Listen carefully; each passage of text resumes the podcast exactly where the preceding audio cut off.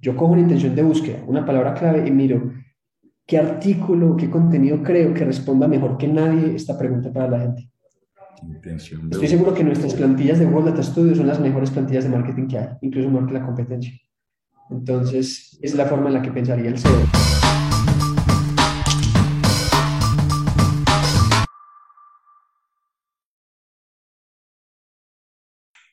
Bienvenidos a Nivel C Podcast, donde hablamos con fundadores de la industria SaaS sobre sus historias y desafíos durante 30 minutos. Nuestro invitado de hoy es Juan José Bello, cofundador de Porter Metrics. Porter Metrics es una herramienta de analítica. Aparte, eh, ellos fueron seleccionados por Techstar Boulders eh, como una de sus startups para 2021. Juan José es experto en marketing, analítica, marketing de contenidos y aparte es instructor en Platzi y MDA Latam. Bienvenido, Juanjo. Muchas gracias por esta invitación. Estoy muy feliz de compartir lo que y lo que no, y lo que no sé aquí. Para nosotros es un privilegio de verdad tenerte aquí, eh, más porque eres bastante influyente en la comunidad de startups en Colombia y en Latinoamérica. Sé que te conectas con personas que, que están a un nivel súper alto en la industria SaaS y en la industria de las startups. Entonces esperamos que esta entrevista le ayude a todos los fundadores que las están viendo eh, para que sepan cuál es el camino y cuáles retos tú tuviste al hacer crecer Porter Metrics para que aprendan un montón. Pero antes de conocer un poquito más de tu historia y la historia de Porter Metrics, me gustaría que habláramos acerca de un gran obstáculo eh, o alguna anécdota alrededor de un obstáculo que enfrentaste cuando estabas tratando de hacer crecer Porter Metrics. Los obstáculos cambian de acuerdo a la etapa de la startup. El primer gran obstáculo que tuve fue un problema con un cofundador de rendimiento pero eso cambió, porque el cofundador ahora es súper bueno. Ahora mi reto actual es gestión de equipos. Antes éramos tres cofundadores, ahora somos 11 personas. Y ya empezar a liderar personas o manejar personas se vuelve más complejo. Sí, en realidad es duro. Es uno de los principales problemas. De hecho, de, he hablado con decenas de fundadores y yo creo que el gran factor común es contratar eh, capital humano, ¿me entiendes? Contar con gente de confianza que sepa hacer el trabajo y que se case con tu empresa de una manera de que no sea por el dinero, sino sencillamente porque cree en tu visión y en tu misión. A estas, ¿cómo hiciste tú en esas dos etapas, no? Al principio eh, teniendo el problema con un confundador y después tratando de gestionar equipo. ¿Cómo hiciste para superar esos dos obstáculos? Lo, primero es que yo creo que cuando uno tiene problemas de encontrar talento, el problema es uno, porque hay mucha gente buena. Entonces, de pronto uno es malo trayendo gente o uno no es suficientemente bueno para atraer a, a las mejores personas al principio la forma en la que contratamos es literalmente lo que pudiéramos encontrar. O sea, pensamos que un desarrollador iba a ser un desarrollador bueno o por defecto le iba a ser bien, o alguien de marketing por defecto le iba a ser bien y ya aprendimos que no. Creo que lo que aprendí para siempre es, en vez de buscar contratar actitud para después desarrollar habilidades, lo que haría primero es contratar al mejor talento posible que pueda uno, lo mejor que pueda pagar y así empezaría desde el día uno. Brutal, excelente. Y bueno, antes de seguir con la entrevista, me gustaría que habláramos un poco de ti. Tengo entendido que eres de Manizales, eh, eres colombiano, eh, eres influyente en la industria startup, pero cuéntame, ¿qué estudiaste y qué estabas haciendo antes de fundar Porter Metrics que te llevó a este lugar? Yo estudié mercadeo, pero la carrera no me sirvió para nada en la universidad. Entonces, creo que lo aprendí todo por internet y porque me rodeé muy bien de mentores y estudié en muy buenas empresas. Eh, eso por una parte por la otra eh, que he hecho antes de Porter Metrics, siempre he trabajado en SaaS. Apenas estuve en la universidad, durante la universidad, entré en una startup llamada Ubidots en Medellín, que me encanta, pero no me fue bien, fue mi culpa. Eh, también trabajé en unas SaaS de Estados Unidos, otras de Canadá, siempre me he movido en ese entorno y siempre me ha encantado. La verdad es que una vez tuve una conversación con un jefe y el jefe era de la India y yo le dije, oye, pero no es normal que no me sienta bien ni a gusto trabajando. Y él me dijo, Juan, pero es que a nadie le gusta su, trabajo. Y yo como, un momento, a mí me encanta mi trabajo. No sabía que a la gente le gustaba trabajar. A mí me di cuenta que sí me apasionaba esto, más que el promedio de las personas. Claro, total. Y es que uno tiene que tener una, un espíritu eh, incansable de trabajo para esto, y más cuando estás en marketing, porque yo, yo lo comparo, yo soy periodista, y yo lo comparo con el trabajo en salas de prensa, ¿me entiendes? Es un trabajo que no paras, no paras, estás siempre en guardia. Eh, a estas, me comentas que no te sirvió para nada la carrera al momento de, de implementar estos conocimientos en SaaS o en mercadeo. Eh, ¿Por qué crees que falló tu preparación académica o por qué no fallaron las instituciones convencionales de educación? Eh, pues yo siempre asumo una buena intención. Entonces yo creo que fue que el mundo va más rápido que cualquier universidad y que cualquier profesor. Y que principalmente en carreras de carácter económico o empresas, la práctica siempre le va a ganar a lo demás porque hay un factor humano, un factor que en la teoría no, no se ve. No es que lo, lo demerite porque alguien que hizo un MBA en una excelente universidad simplemente es increíblemente talentoso, pero esa gente es excepcional. La mayoría de personas se gradúan de universidades promedio que realmente creo que la práctica le va a ganar a, a lo que hayan aprendido. Sí, total, porque al final la práctica es lo que hacen los pros. Yo conozco, yo soy copywriter, ¿no? Y conozco muchos copywriters que no tienen formación académica y son unos monstruos, porque al final tienen más experiencia y hunden los pies en el agua y saben cómo se mueve todo. Y aparte tienen este instinto vendedor que es muy, muy interesante. Ahorita vamos a hablar de eso un poquito más adelante. Eh, y antes de hablar de marketing directo, de webinars, de creación de contenidos, que yo sé que esa es tu experticia, ¿cómo eh, se les ocurrió a ustedes fundadores crear Porter Metrics? ¿Cómo identificaron esa necesidad y dijeron, vamos a crear una solución de analítica para redes sociales? Yo sé que el discurso de encontré un problema que yo tenía y por eso lo solucioné es el más romántico y que todos los fundadores usan, pero ese no fue nuestro caso. Yo empecé con una empresa de conteo de personas. Nosotros creamos unas cámaras y un algoritmo que contaba cuánta gente entraba a tiendas. Y es una idea de negocio interesante que no volvería a hacer en mi vida porque es hardware y las empresas no deberían emprender en hardware. Eso es demasiado difícil. Eh, y nos empezó a ir bien con ese negocio hasta la pandemia. La pandemia hizo que eso se acabara y en ese momento yo había sido profesor de Platzi del curso de Google Data Studio, que es una herramienta para crear reportes y automatizarlos. Sí, recuerdo. Pues cuando di el curso de Google Data Studio dije, oiga, para usted traer datos de Facebook, de Google y todo esto, existe Supermetrics, una empresa que yo admiro, que es de Finlandia, que la recomendé, recomendé en el curso. Y la gente me decía, Juan, ¿conoce alguna alternativa más económica? Y yo después dije, pues simplemente podría competir con Supermetrics. Y enos aquí, simplemente porque me encantó tanto esa empresa, quise competir con ella si hubiera sabido usted antes, no le estaría enviando tantos clientes hoy por el curso de Platzi. Sino que todos estuvieran yendo para Porter. Sí, claro, Ahora, para Porter, pero no, sabía, no, sabía, en ese momento que se me iba a ocurrir esto. No, pero excelente. Yo pensaba incluso que Porter eh, nació antes de que tú estuvieras dando clase en, en Platzi, no lo sabía, imagínate. No, pues Porter ya existía como conteo de personas, pero esto de reportes y esto salió después del curso de Platzi. Ah, ok, interesantísimo, buenísimo eso. Ahorita hablamos un poco más de Platzi. Eh, en tus propias palabras, cuéntame, ¿cómo funciona Porter? ¿Qué hace por mí y qué me beneficia? Yo como dueño de negocio, como dueño de una agencia de webinars, ¿cómo puedo utilizar Porter?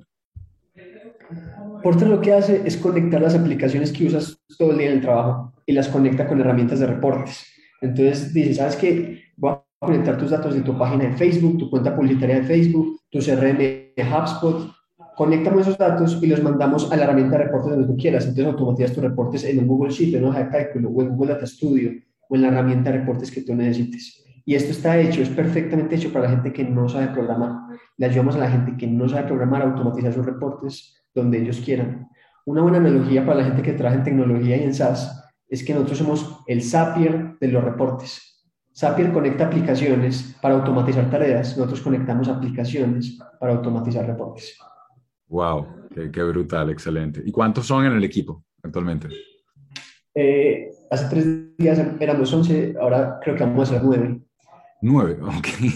Eh, y cuenta, ¿cómo es la estructura organizacional? Eh, ¿Cuántos en marketing? ¿Cuántos en dev? Cuenta. Bueno, voy a decir la estructura de los 11. Cuando éramos 11, eh, eran seis desarrolladores y cinco de ventas. Ahora que somos nueve, somos cuatro de ventas y, y cinco de desarrollo. Los de ventas realmente somos dos de mercadeo y dos personas encargadas de servicio al cliente, soporte y ventas. Ok, pero ustedes como tal, el, departamento de ventas, ustedes prospectan o todas las ventas las hacen directo eh, a través de la web con embudos de conversiones o prospectan y hacen abordaje directo y después llaman por teléfono.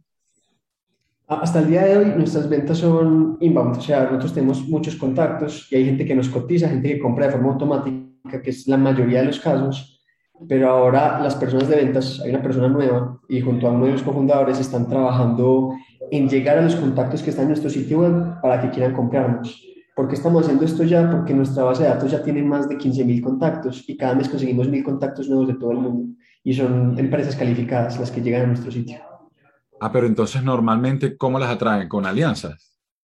La forma en la que las empresas llegan a Porter es por contenido a través de SEO. Nosotros ranqueamos para bastantes palabras clave en Google. Si tú buscas en inglés, porque nos interesa el mercado en inglés, porque ahí es donde ocurre el mundo y la economía, Eh, si buscas, por ejemplo, plantillas de Google Data Studio o plantillas de Facebook Ads de Google Data Studio o tutorial de Google Data Studio, nosotros rankeamos para algunas de esas palabras clave, que son de muy buena intención comercial. No tienen muchas búsquedas, pero la gente que busca eso nos va a comprar. Y rankeamos en la primera página y eso hace que simplemente tengamos decenas de clientes potenciales todos los días. Entonces, el, el, trabajo principal que tienen en el departamento de marketing y de ventas en Porter es SEO, trancado. Marketing es SEO, adquisición, ventas es combinación de soporte con inbound sales, atender a la gente que nos llega a cotizarles y también por parte de ventas llegar a contactos que están en nuestra lista y que se motiven a comprar. Pero entonces cuando a ellos les llega, el lead se califica, ¿ustedes después los llaman y cierran la venta? ¿O ellos compran eh, ocurren, estos son nuestros escenarios. El lead llega y se convierte y compra solo. El lead llega y cotiza. Hasta ahí yo se lo atribuiría a marketing porque la persona ya llegó con intención de compra. Pero también hay gente que descarga plantillas y son agencias de marketing, pero no han probado el producto o no han dicho que quieren comprar y no han comprado. En ese caso, el equipo de venta los contacta y les dice, oiga, ustedes están en nuestra lista de contactos, descargaron plantillas, les gustaría automatizarlos con nosotros y con eso agendan reuniones y cierran ventas. Wow, qué tal, súper completo. Eh, y aparte, bueno, fuentes de tráfico, me está diciendo SEO, también utilizan pay per click, me imagino que están en todo al mismo tiempo. No, de hecho, eh, lo contraintuitivo que estoy seguro que nos va a funcionar mejor es no estar todo el tiempo, sino estar en una cosa excelentemente bien. Sí, yo soy. Eh, entonces, nosotros no hacemos Facebook Ads, hacíamos remarketing, pero lo detuvimos. Quizás volvamos a hacer remarketing, pero muy poco, es muy poco probable que corramos más anuncios. La razón por la que no corríamos anuncios es por enfoque, porque tenemos que hacer una cosa perfectamente bien, y la otra razón es por el costo de adquisición. El ticket promedio de nuestros clientes es de 30 dólares mensuales y 360 dólares al año. Entonces, pagar por adquisición de clientes mensual no, no vale la pena para nosotros en este momento. Okay, entonces, todo, todo el enfoque de marketing está en SEO principalmente. Principalmente en SEO. Marketing de contenidos en redes sociales también. Eh, sí, pero es, o sea, si yo tuviera que elegir, es como el 20% y el 80% de SEO. Ese contenido que hicimos en redes sociales es en un grupo de Facebook que tenemos, en comunidades en las que estamos, y así. Ayuda, ayuda a tener tráfico todos los días, pero no diría que es la principal fuente de adquisición. ¿Cuál es, cuál es el grupo de, de Porter Metrics para que lo sigamos? Se llama Google Data Studio for Everyone. Google? Eh, Google, Google Data Studio for Everyone. Creamos un grupo para que la gente quiera aprender Data Studio, se mete ahí y es una forma en la que conseguimos leads también. Brutalísimo. El trabajo de los grupos, yo por lo menos mi negocio depende 100% de grupo, 100% de grupo. Sólidos, sólidos. Yo no necesito más fuentes de tráfico que grupos en Facebook. Yo pues, claro, es una pequeña agencia de, BCL y, y, no necesitamos mucho tráfico, ¿me entiendes? Para generar MRR sólido. Pero de verdad, para hacer el trabajo, me encantan los grupos en Facebook. Ahora hablando un poquito más de SEO, me gustaría que me compartieras que, claro, no quiero que me des tu secret sauce, tu salsa secreta, pero sí que me compartieras un poquito más en específico de qué es lo que consideran. Son que 150 variables diferentes que considera Google para rankear un site. En este caso, ¿en qué se enfocan ustedes a nivel general? No tienen que ser las variables específicas. Pues yo tengo problema en compartirlo todo porque lo que es Portelo no es lo mismo que hace en tres meses. Entonces yo puedo compartir todo lo que se ve, hasta los números de métricas. De uno. Eh, yo no me fijo en ninguno de los factores de búsqueda. Lo que aprendí, que aprendí para siempre, es responder la intención de búsqueda de la mejor forma posible. Si tú te vas a YouTube y buscas Google Data Studio Tutorial 2021, eh, por ejemplo, el tutorial de Google Data Studio para 2021 en inglés, nosotros estamos rankeando para eso, incluso para Google Data Studio Tutorial. ¿Cómo pensé eso para que ranqueáramos ahí? Hicimos el mejor video tutorial explicando qué es Data Studio y un tutorial de eso. Es lo único que yo haría. Yo cojo una intención de búsqueda, una palabra clave y miro qué artículo, qué contenido creo que responda mejor que nadie esta pregunta para la gente. Estoy seguro que nuestras plantillas de Google Data Studio son las mejores plantillas de marketing que hay, incluso mejor que la competencia. Entonces, es la forma en la que pensaría el SEO. Lo demás es irrelevante. Es no irrelevante, pero es secundario, lo diría así. Pero bueno, los enlaces, el link building, las relaciones públicas. Eso es, eso es secundario, la verdad. Para mí lo más importante es la intención de búsqueda y creo que está de acuerdo conmigo el de SEO de Shopify, Zapier, HubSpot, toda esa gente que sigo que hace SEO para SaaS.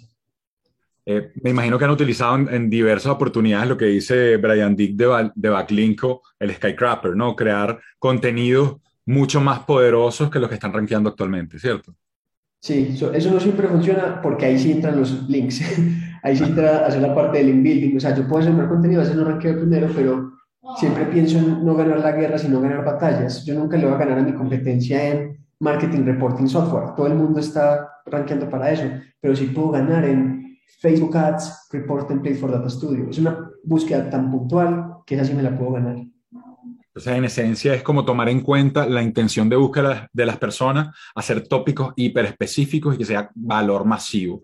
Y si, si es posible que sea más, más comprehensive, más profundo que el resto de las cosas que ya están rankeando, ¿cierto? Entre, o sea, eh, para mí hay muchas victorias por ganar en temas específicos, porque las empresas no saben que hay búsquedas ahí. A mí no me importa que hayan 10.000 búsquedas, me importa que haya 10 búsquedas, pero las 10 personas que buscaban ese mes esa palabra me van a comprar.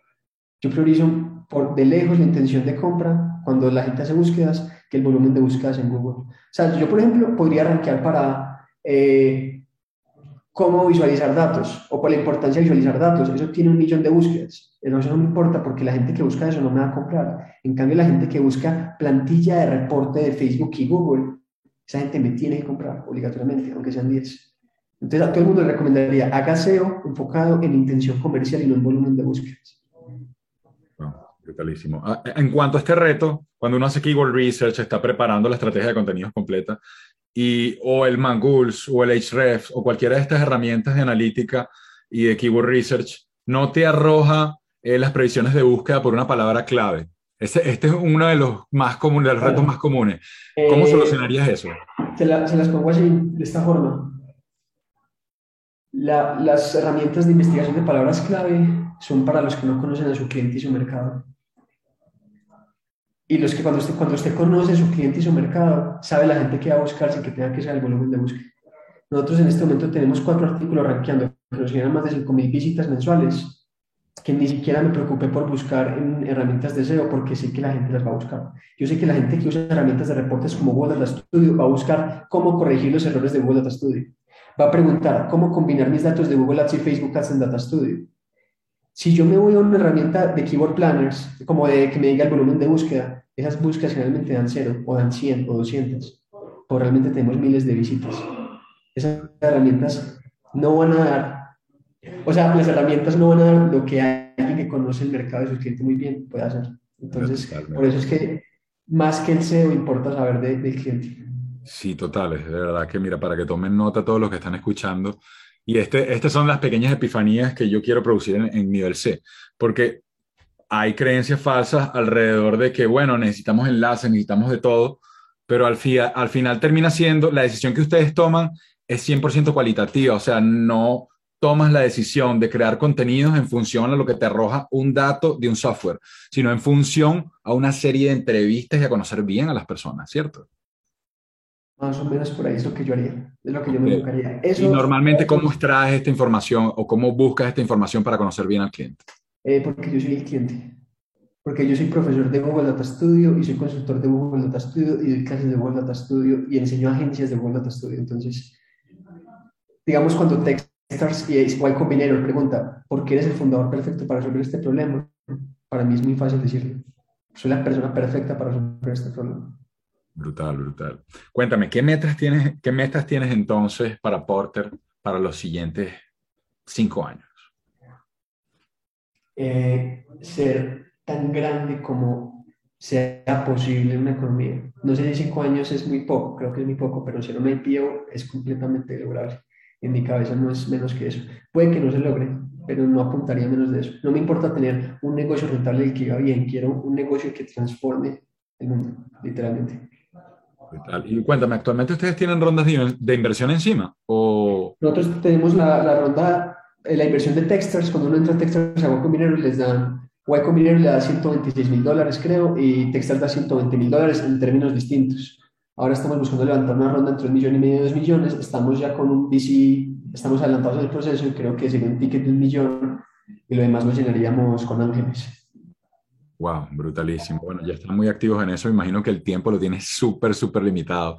Eh, cuéntame, ¿qué ves en la industria? Tú que estás bien adentro de las aceleradoras, conoces a otros fundadores. ¿Cuáles son los desafíos y oportunidades que se prevén para la industria SaaS en los próximos cinco años? Ah, creo que cuando uno piensa el mercado SaaS como tal, como categoría, es un mercado pequeño. Pero cuando uno piensa en mercado para generar demanda, para llegar a gente que ni siquiera ha buscado software, ahí ya es cuando el mundo se vuelve infinito. Casi todas las empresas de SaaS le vendemos a gente de SaaS, a gente de tecnología y a eso, eso hace que el mercado sea más pequeño. Si uno logra un producto mucho más masivo y que se mercadee de forma mucho mejor, creo que las empresas ganarían. Si me preguntas cuál es el reto más grande de todas las SaaS, es el tema de mensaje, mensaje y posicionamiento. Si hay un producto abstracto, es el software y comunicarlo de forma correcta y hacerlo diferente frente a todo lo demás es el gran reto. Si yo te pregunto software de email marketing, es muy difícil que tú me digas la diferencia de calidad entre MailChimp, MailerLite, SendGrid y todos los proveedores. Todos son iguales. ¿Uno cómo hace para destacarse cuando todo el mundo es igual, level igual? Es el verdadero reto para mí. Brutalísimo. De verdad que agradecidísimo contigo, Juanjo, por habernos acompañado, haber compartido todos esos nuggets de valor alrededor de SEO, alrededor de tu viaje del fundador. Y bueno, antes de cerrar la entrevista, cuéntame dónde te podemos seguir y dónde podemos seguir a Porter Metrics. Ah, pues me pueden buscar en Google, si busca cualquier cosa de Google Data Studio, nosotros tenemos que rankear ahí, ese es el reto en inglés. en LinkedIn buscan Juan José Bello y ahí estoy, no creo que haya muchos Juan José Bellos, la verdad. Y, y, ya yo creo que yo soy muy activo en LinkedIn nada más y en Facebook, pero Facebook ya casi no lo abro. No, casi no lo abres, yo ya veo porque me dejas los mensajes en visto. Muchísimas gracias de verdad, Juanjo, por habernos acompañado hoy. Última preguntita. ¿Qué le Última preguntita. ¿Qué le recomendarías a un founder eh, que está, no sé, en etapa early o en seed eh, para poder crecer y para poder conseguir oportunidades de financiamiento y para poder gestionar el equipo, para que sean una SaaS o una startup sana, en síntesis? Ah, me concentraría, si volviera a empezar y no tuviera nada de plata, buscaría un trabajo y estaría tranquilo financieramente para poder tener la paciencia para encontrar un producto que la gente ame. Cuando empezamos con la carrera de tener plata para sobrevivir, vendíamos cualquier producto y no un producto que sea increíble. Entonces, comenzaría estando tranquilo financieramente para tener la paciencia para encontrar un producto increíble. Increíble, gran lección de mentalidad. Muchísimas gracias de verdad, Juanjo, eh, por habernos acompañado muchas gracias a ustedes por invitarme. Esto fue todo en esta edición de Nivel C Podcast, el podcast donde hablamos con fundadores acerca de su viaje de fundador y las claves de su éxito. No olvides darle like a esta publicación y suscribirte. Y si aún no estás en el grupo SaaS en español, Automatización, Crecimiento y Retención, les vamos a dejar el enlace aquí abajo, bueno, y aquí arriba también, eh, para que puedan verlo. Entonces, muchísimas gracias. También les damos los enlaces de Juanjo para que lo sigan y para que sigan Porter Metrics y ponen la herramienta que está brutal. Si tienen dudas o quieren saber más de nosotros, ya saben, aquí estamos en los comentarios. Y si tienen nuevas ideas sobre a quién quieren entrevistar, la dejan aquí también. Muchísimas gracias.